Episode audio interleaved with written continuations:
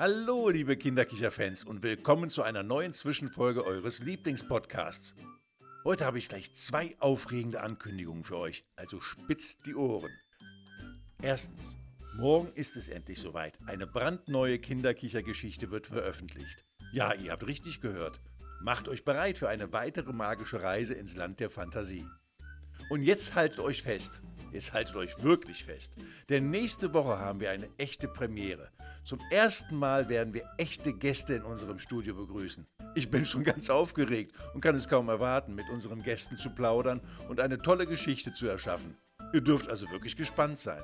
Das war's für heute, liebe Abenteurer. Vergesst nicht, die neue Episode morgen um 16 Uhr anzuhören und bleibt dran für all die spannenden Dinge, die in den nächsten Wochen passieren werden. Bis dann euer Kinderkicher-Team. Hi, liebe Kinderkicher-Freunde.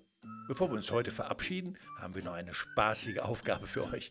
Wir wollen eure kreativsten, lustigsten, aber auch verrücktesten Begriffe hören.